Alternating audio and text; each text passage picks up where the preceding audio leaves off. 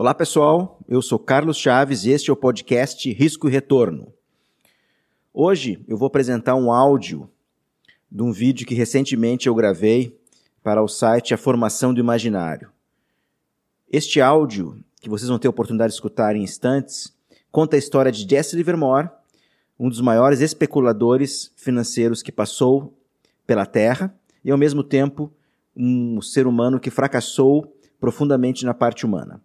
Fiquem agora com o vídeo A História de Jesse Livermore.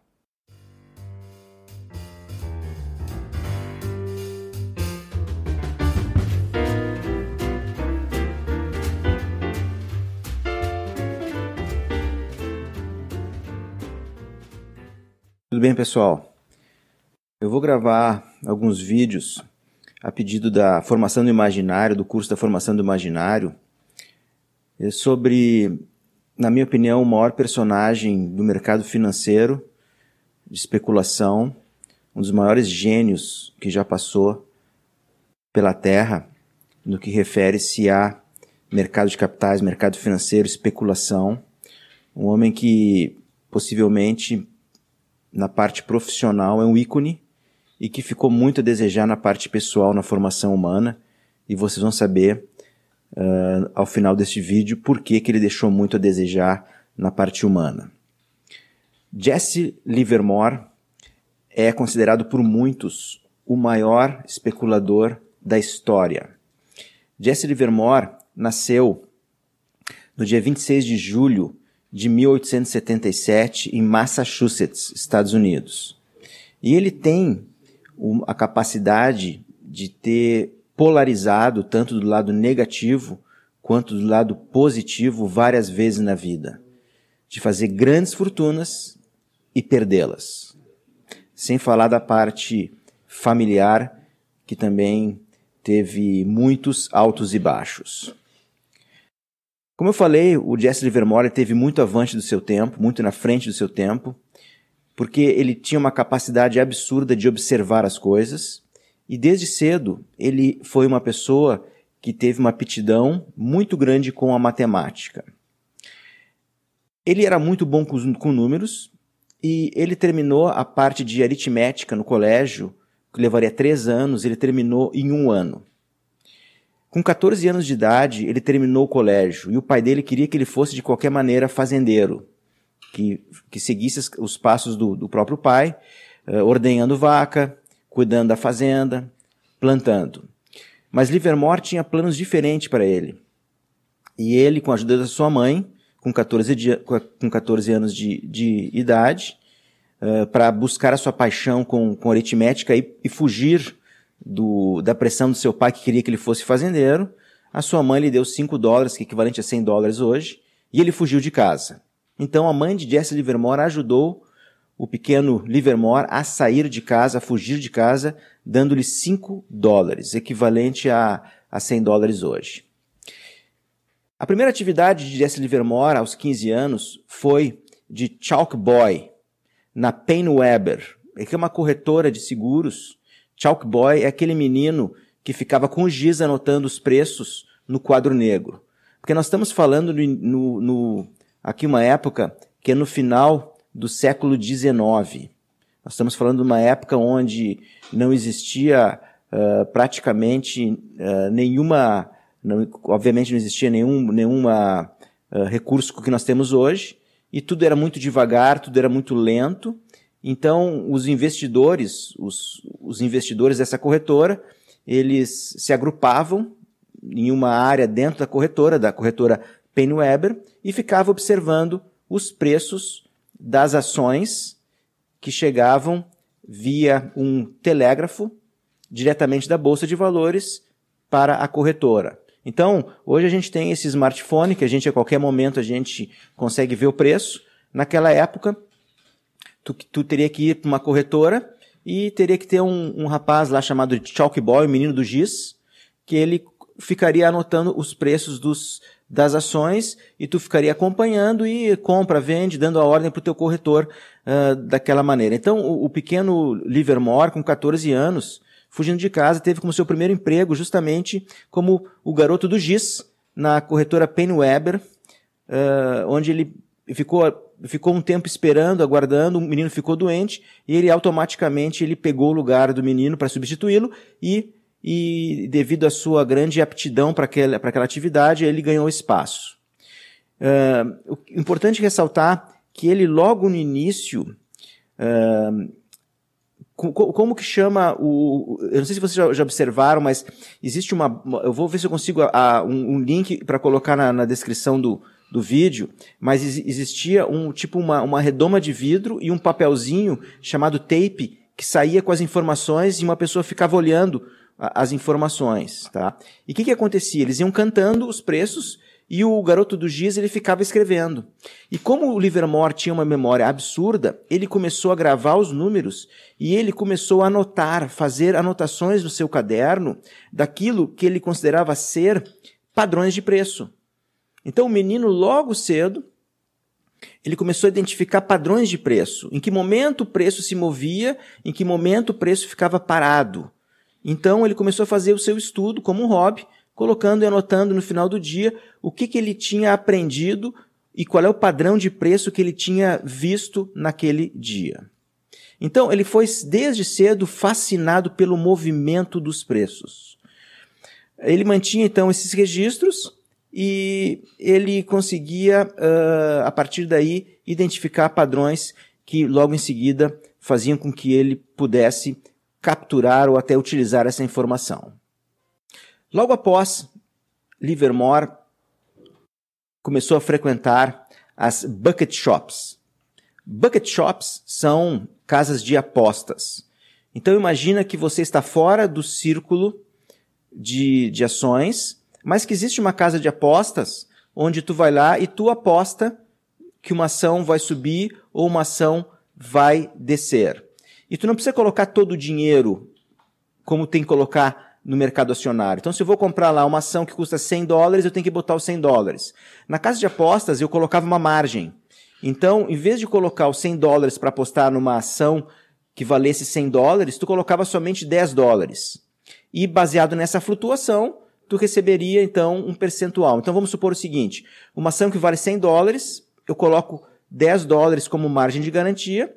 Se essa ação subir 1 dólar, eu teria ganho 1% em cima de 100 dólares. Mas na realidade eu ganhei 1%, na verdade eu ganhei 1 dólar em cima de 10 dólares, que foi o valor que eu coloquei como margem, equivale a 10% de ganho. Então, era um, era um tipo de, de local onde as pessoas conseguiam, praticamente sem dinheiro, fazer uma aposta no mercado acionário. Quem viu aquele filme Golpe de Mestre, The Sting, acredito que com o com o Paul Newman e com o Robert Redford. Uh, conta um pouco de, uma, de, um golpe que eles fizeram, que eles utilizavam uma casa de apostas com cavalo. Então, naquela época, no, no final do século XIX e início do século XX, era muito corriqueiro em Nova York, nas grandes cidades americanas, você ter esse tipo de, de local para apostas. Então, foi na Bucket Shop que o Jesse Livermore teve a oportunidade de testar aquele conhecimento que ele tinha uh, acumulado, onde ele observava os padrões de preços, na corretora PenWeber, ele poderia fazer as suas apostas na Bucket Shop. Então ele começou a testar a sua teoria, buscando padrões de preços e colocando dinheiro. Então, uh, uh, ele logo, logo, logo em seguida, ele começou a, a fazer dinheiro nessas apostas e ele fez cerca de mil dólares logo no início das suas atividades. Mil dólares equivale hoje a 25 mil dólares. Então, naquela época, testando a sua, a sua teoria, testando seu aprendizado, ele conseguiu, em pouco tempo, fazer mil dólares, que equivale a 25 mil dólares hoje. Tomado de entusiasmo muito grande, Livermore decidiu ir para Nova York com o dinheiro que ele havia acumulado e apostar esse dinheiro diretamente na bolsa de, de, de valores. E rapidamente ele acumulou 10 mil dólares, mas cerca de um ano depois ele perdeu praticamente 75% do dinheiro, ou seja, ele, ele ficou só com 2.500 dólares. Ele não conseguiu manter aquele sistema que ele tinha bolado logo no início, ele não conseguia, não tinha disciplina para manter aquele, aquele sistema. Então, ele ficou praticamente uh, voltando à estaca zero. No momento em que Jesse não consegue manter o seu sistema e perde dinheiro, ele decide voltar às bucket shops para, através daquela dinâmica, tentar recuperar o dinheiro perdido em, na Bolsa de Valores de Nova York. Mas as bucket shops já haviam mapeado Jesse Livermore e ele era praticamente ele sempre que entrava no bucket shop, ele podia fazer uma ou duas apostas e as pessoas já identificavam, os fiscais do local, lá o pessoal que trabalhava, já identificava o Jesse Livermore e fazia ele sair do estabelecimento. Quando ele teve ideia de ir a St. Louis, pegar um trem a St. Louis, porque lá ninguém conheceria ele. Mas é, as, as informações corriam rápido e ele já havia recebido um, uma, uma, um apelido. Ele era chamado de Boy Plunger, o garoto apostador, o garoto jogador. Então, por pouco tempo ele recuperou um dinheiro em St. Louis, nas casas de, nos bucket shops, nas casas de apostas, mas uh, identificaram e fizeram ele de forma bem gentil a sair dos estabelecimentos. Quando ele decide voltar a Nova York, ele já estava capitalizado mais uma vez. E quando acontece a grande, a grande, a primeira grande tacada do Livermore, que é o seguinte: houve um pânico na bolsa de valores em 1907. E Jesse Livermore havia observado um padrão de preço de que o mercado ia derreter, que o mercado ia cair muito. E ele faz uma grande aposta nessa queda do mercado e ele um dia ele faz um milhão de dólares. Após o crash, ele acumula um valor de 3 milhões de dólares. Aquilo era o que ele estava precisando, aquilo que era momento, o momento mágico da vida dele, onde ele estava colocando em prática o que ele havia detectado, padrões recorrentes de preço, e havia entrado na ponta certa no momento certo e saído com uma grande fortuna. Ali nós tínhamos a primeira grande tacada. E mais do que isso, Jesse Livermore ficou muito conhecido nas altas rodas dos operadores de Nova York. E o banqueiro JP Morgan se aproxima de Jesse Livermore e pede para que ele ajude a recuperar o mercado. Porque o mercado financeiro é muito baseado em, na, na, na expectativa, é muito baseado em emoções. E quanto mais as pessoas ficam negativas, mais elas vão empurrando as coisas para baixo. E naquele momento, o JP Morgan uh, contactou o Jesse Livermore e o Jesse Livermore prontamente começou a comprar ações.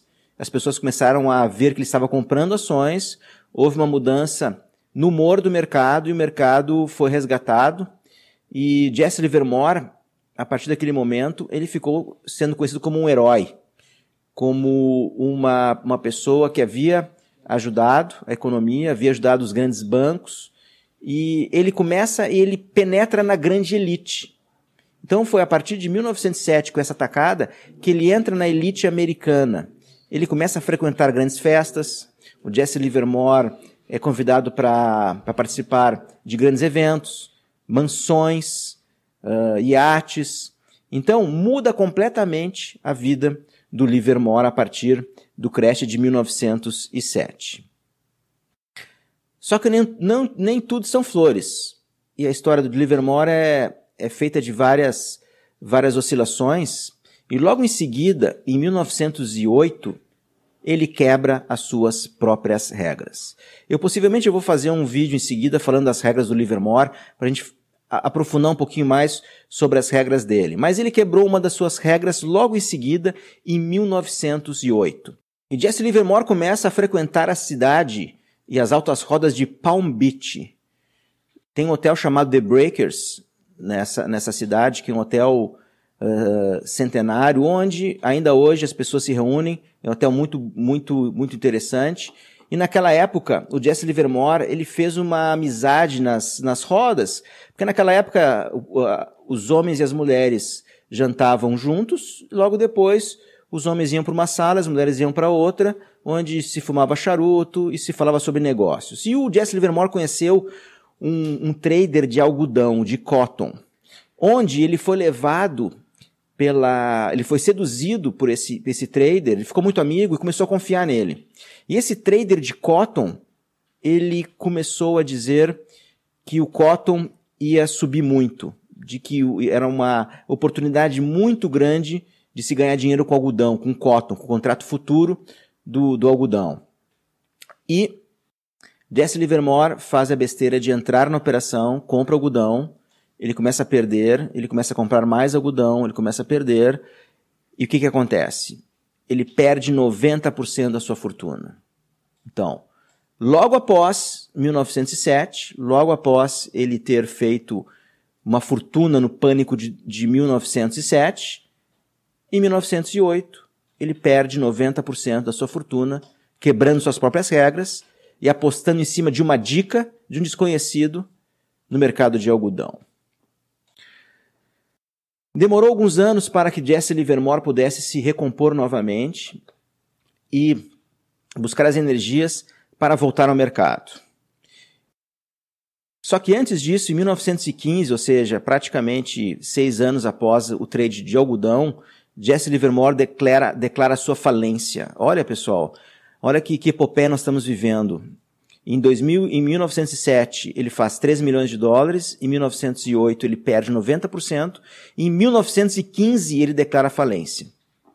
Passando-se alguns anos, ele, consegue pagar seus débitos, ele se recupera, e ele recebe uma linha de crédito para operar algumas ações. E, e ele encontra oportunidade no mercado, e em 1917 ele está numa nova fase, ele consegue uh, aprumar de novo a sua vida uh, após algumas operações com ações. Em 1922, um jornalista começa uma série de entrevistas com Jesse Livermore. Esse jornalista é chamado Edwin Lefebvre, onde aqui a gente não sabe bem se, se o que ele escreveu, esse livro aqui, ó, Remanescências de um operador de ações, se esse livro ele é na realidade uh, uma invenção do Edwin Lefebvre ou se na realidade é um, uma a entrevista é a vida mesmo de Jesse Livermore, onde ele adota um pseudônimo. Então esse livro que a gente vai poder falar um pouquinho mais nos, nos outros vídeos, ele fala sobre os altos e baixos da vida do Jesse Livermore.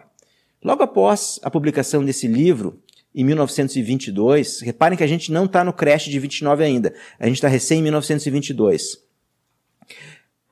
O, o Livermore, ele se afasta completamente, ele começa a viver uma vida extremamente discreta, estudando, e ele sempre trabalhou sozinho. Ele tem o um escritório onde ele anota os preços, ele estuda o mercado, mas sempre sozinho. Ele nunca teve sócio, nunca teve equipe, é um, é um lobo solitário, na realidade, o Jesse Livermore. É a maneira como ele conseguia trabalhar e funcionar. Bom, aí nós entramos no Black Tuesday, do crash de 29.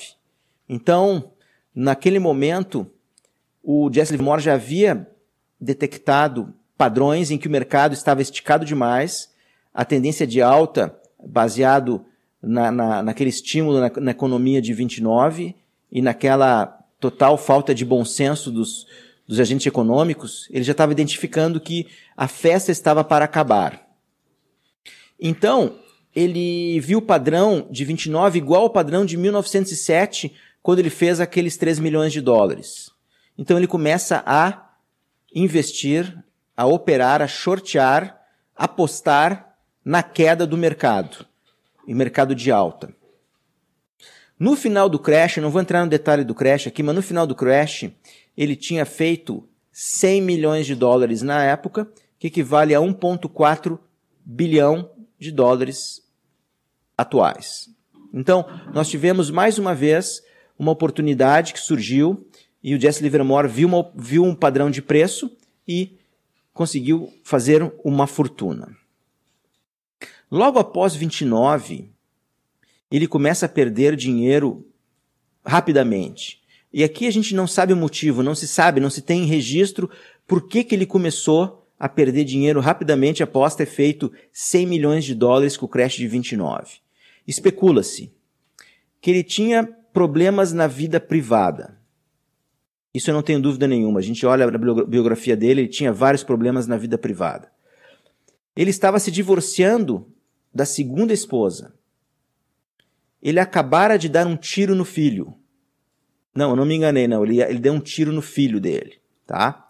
Então, Livermore viaja para Viena e ele se encanta com uma senhora que será a sua terceira esposa, onde o último marido dessa, dessa senhora havia se suicidado. Então, percebam como ele estava ele estava envolvido com, com, com várias, vários problemas pessoais e dificuldade de tomar decisões que para nós parece ser uh, uh, decisões simples, humanas, com quem nos relacionarmos, o que fazer, os domínios dos vícios. A gente tem condição de fazer isso hoje, que naquela época ele não conseguia fazer.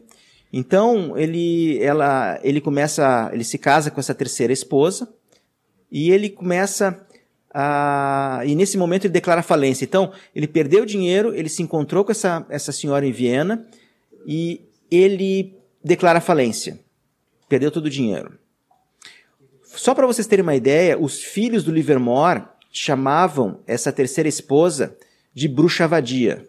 Então, tu imagina o ambiente que o Livermore vivia. Ele deu um tiro no filho, estava com a terceira mulher e os filhos ainda chamavam a atual mulher do, do pai de bruxa vadia. E ele, nesse momento, ele declara pela terceira vez falência. E ele começa a viver com o dinheiro dessa terceira esposa. Tá? Então ele vive com o dinheiro dessa terceira esposa. E ele perde totalmente a paixão e entusiasmo pelo mercado financeiro. Até que, em 28 de novembro de 1940, aos 63 anos, Livermore entra no vestiário do hotel Sherry Northland, em Nova York, saca uma pistola e se mata.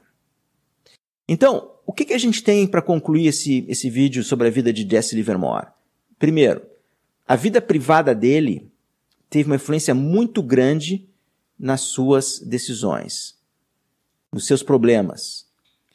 E segundo, ele não conseguiu manter as regras, as brilhantes regras que ele criou, enxergou e desenvolveu ao longo da vida ele quebrou as regras.